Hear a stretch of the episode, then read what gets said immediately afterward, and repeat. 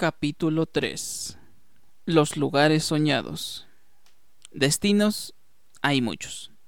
Aquellos que tú desees visitar de todo corazón realmente son muy pocos. Que no te engañe lo que te dice la mente y mucho menos lo que te dicen las redes. Cuando un amigo tuyo visita X lugar antes que tú, prepárate. Te lo va a contar con tanto detalle que llegará un momento de la plática donde sientas que tú también ya conoces ese lugar. Y después, cuando tu amigo vuelva a hacer un viaje a un lugar parecido al anterior, te va a invitar. Y como tú ya conoces el lugar anterior, te emocionarás. Pero eso, mi querido amigo, no es una emoción propia. No está mal, pero ese destino lo vas a visitar por tu amigo. También puede aplicar para una pareja, de manera que no es algo que haya nacido de ti. Por otro lado, y del que vamos a hablar en este tema, son aquellos lugares que sueñas tú que nacen directamente desde ti y nacen de la mejor forma, porque éste va creciendo acorde a tus aptitudes, a lo poco o mucho que has vivido.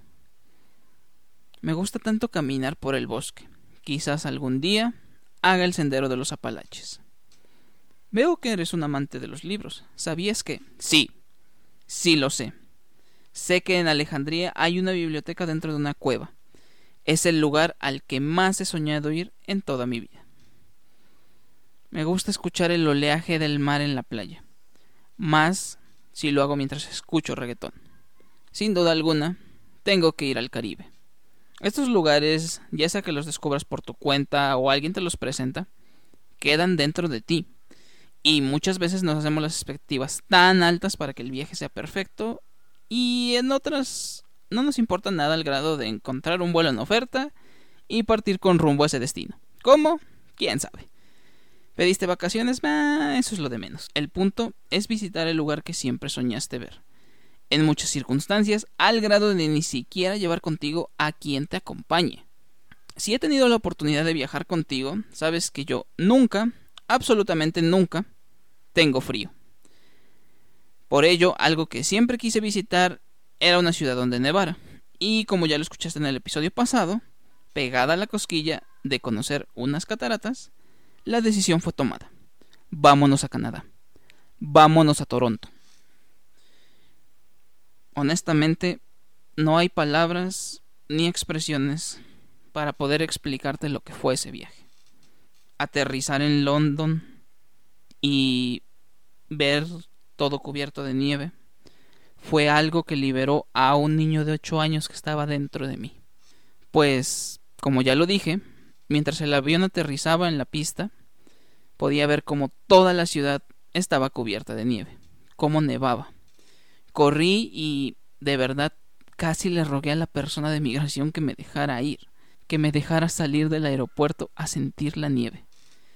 Y lo más padre al llegar a Toronto en medio de una nevada, no pude hacer otra cosa más que correr a tirarme en la nieve, ponerme a llorar y abrazar a mi niña.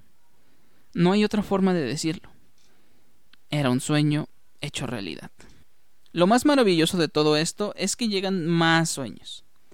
Hoy en día muero por conocer Costa Rica e ir a Monteverde e imaginar que estoy en la isla Novar porque si de algo estoy seguro es que habrá más aventura para mí ahí que en las últimas dos películas de Jurassic World. Quiero ir a Japón, pero a diferencia de los geeks, gamers, otakus e instagrameras del mundo, quiero ir al Korakuen Hall o al Tokyo Dome a ver una función de lucha libre de cierta empresa que te bloquea contenido si hablas de ella. Incluso puedo asegurarte que dentro de tu país hay lugares soñados grandes o chicos, cercanos o distantes, hay lugares que queremos conocer que sí vemos como un destino obligado antes de terminar esta aventura. Y tienes que hacer todo lo posible por visitarlo. Es tu sueño y es algo que quieres hacer de todo corazón. Ignora a aquellos que te dicen que ni está tan padre, que conocen lugares mejores, que por qué gastas en eso.